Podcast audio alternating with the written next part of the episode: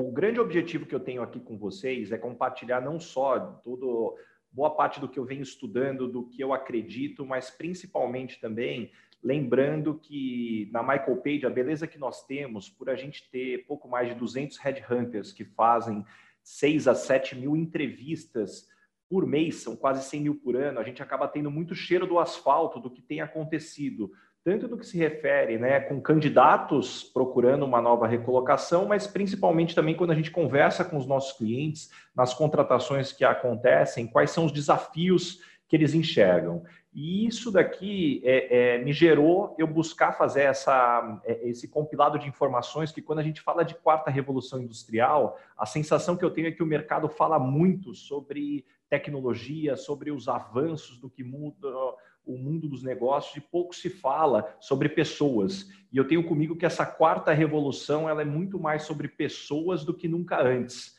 90% de todos os unicórnios no mundo não tem nenhuma tecnologia de foguete, né? É basicamente uma forma de entender melhor de gente, organizar as pessoas. Isso é o que eu quero trazer para vocês agora dentro dessa dinâmica. Então, acho que o primeiro deles, é, eu adoro esse slide que ele mostra que o futuro ele sempre foi assustador, né? Em 1825, é, as pessoas tinham medo que o corpo humano não ia resistir uma velocidade acima de 30 milhas por hora. Em 1878, é, você não poderia andar num automóvel sem ter uma equipe de pelo menos três pessoas. Em 1900, é, a gente tinha uma preocupação, imagina, entrar num elevador sem um operador, olha só que maluquice, que risco que eu estou correndo. Então, acho que isso é mostra, assim, hora que a gente olha um pouco para a história, dos desafios que, que a gente tem, e aí, invariavelmente, né, as pessoas perguntam sobre a evolução da tecnologia, e eu separei essa notícia que ela mostra que a vida não está fácil para ninguém, né? Que os robôs americanos estão perdendo é, empregos para os robôs asiáticos, né? Nessa mudança da, da Adidas. Então, definitivamente, se vocês sentem que a vida está difícil para vocês, inclusive para os robôs também. E aí, dentro dessa dinâmica, é, quando as pessoas me perguntam, Baza, a inteligência artificial vai destruir os empregos? Eu costumo ser muito honesto, sem dúvida nenhuma, que a inteligência artificial vai revolucionar boa parte do que a gente conhece do mercado de trabalho, mas hoje o maior destruidor de empregos não é a inteligência artificial. Hoje o maior é, destruidor de empregos continua sendo a inteligência emocional. 91% dos profissionais são contratados por competências técnicas e depois demitidos por questões comportamentais. Ou seja, você contrata o profissional porque ele tem experiência na área, porque ele tem formação, porque ele passou por bons projetos e depois acaba desligando os profissionais na maior parte das vezes porque ele não tem atitude, não trabalha em equipe, não é colaborativo, ele não tem o comportamento que você espera perante a cultura e, e valores. E isso diz muito do que a gente tem que refletir, seja a gente como profissional ou do que a gente constrói em relação às equipes. E o que eu sempre peço a reflexão para todo mundo quando eu começo com esses dados é que a gente comece pelo autoconhecimento. Então, qual é o seu monstro? Todo mundo nasce com monstros. Tem gente que o monstro é impulsividade, tem gente que o monstro é arrogância, tem gente que o monstro é a timidez, tem gente que o monstro é travar em momentos difíceis, tem gente que é agressividade. Mas o grande ponto é que todo mundo nasce com esses monstros.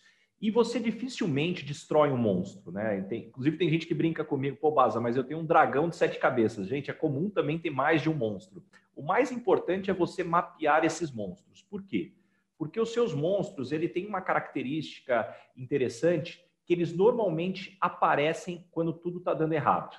Então, assim, na hora que tudo está dando errado, vem o monstro para estragar tudo de uma vez.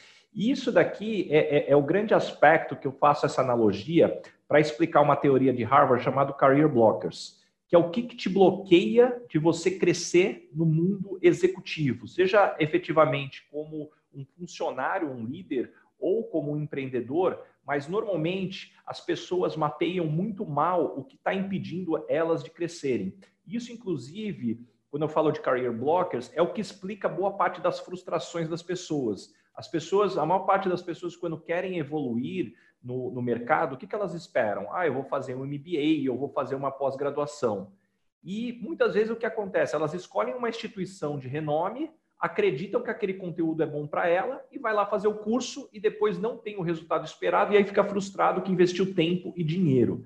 Então, o um grande ponto é começa do, sempre de uma reflexão do que você precisa para evoluir e a partir daí, eventualmente, sim, uma pós ou MBA pode te dar o que você espera, mas é, é, é importante você ordenar, porque eu vejo pessoas que muitas vezes têm uma comunicação falha ou não conseguem estabelecer relações de confiança, por exemplo, e aí vai fazer um MBA em finanças. Você tem um conjunto de informações que, sem dúvida nenhuma, é importante para você evoluir, mas não necessariamente é aquilo que está te impedindo de crescer. Então, você está começando a estudar algo que vai ser necessário lá na frente e não está resolvendo o que está te impactando nesse exato momento.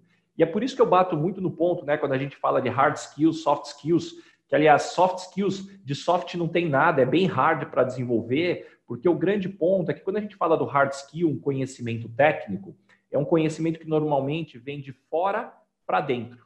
Quando a gente fala de soft skills, é o contrário, ele vem de dentro para fora. Então ele começa com autoconhecimento, ele começa com você aceitar que você tem que resolver aquele, aquela situação, melhorar naquela situação. Então, depois da consciência, você querer resolver e depois estar disposto a efetivamente você passar de fase e, e evoluir.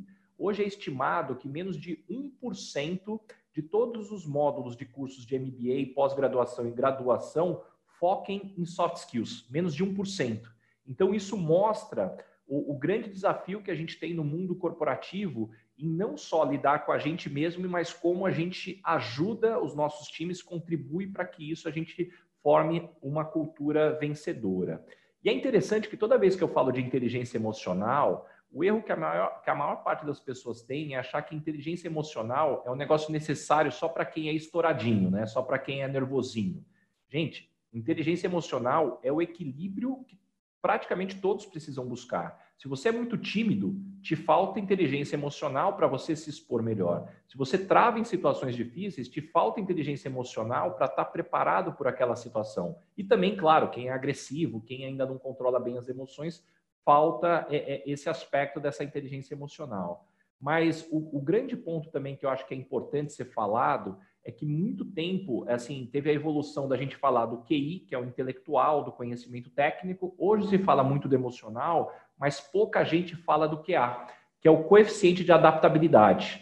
E hoje, o ponto que eu sempre gosto de colocar é que o intelectual, o conhecimento técnico, é o que te coloca no jogo. Sem ele, você não está nem no jogo. O QE é o que faz você vencer o jogo, mas é a adaptabilidade que faz você ganhar o campeonato. Eu tenho certeza absoluta que, seja no emprego que vocês têm, no projeto ou na empresa que vocês é, é, gerenciam como empreendedor, a realidade que vocês tinham há cinco anos atrás é diferente da realidade de um ano. Aliás, é diferente da realidade de dois meses atrás. A gente ainda está descobrindo o que vai ser a nova realidade. E esse é um ponto da adaptabilidade o quão importante é efetivamente você estar tá aberto para mudança e conhecer. Até porque o conceito de inteligência ele está mudando é, é, com, com esse novo mundo. Se até então inteligente era aquela pessoa que tinha um estoque de conhecimento para quando fosse necessário você ir usar aquele conhecimento para resolver um problema, hoje cada vez mais a definição de inteligente é aquela pessoa que nunca teve contato com aquele tema, nunca ter ou, ou pouquíssimo contato com aquele tema e rapidamente ele consegue se tornar acima da média, estudando, focando, ordenando conhecimento e colocando a disciplina para executar. Então, esse hoje é o conceito da inteligência. Alguém que não teve contato com o tema, é, teve pouco contato e aprende rápido a ponto de se tornar acima da média.